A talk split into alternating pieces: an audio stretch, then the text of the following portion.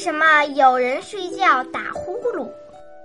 妈妈，爸爸睡觉为什么要打呼噜呢？宝宝，你先把手放到鼻子底下，再放到嘴边试试，你是用鼻子还是用嘴呼气呢？妈妈是用鼻子。你再来试试妈妈的。妈妈，你也是用鼻子。你轻轻的呀，到爸爸身边去试试。妈妈，爸爸是用嘴呼气的。对了，妈妈和宝宝呀是用鼻子呼吸，所以妈妈和宝宝睡觉的时候不打呼噜。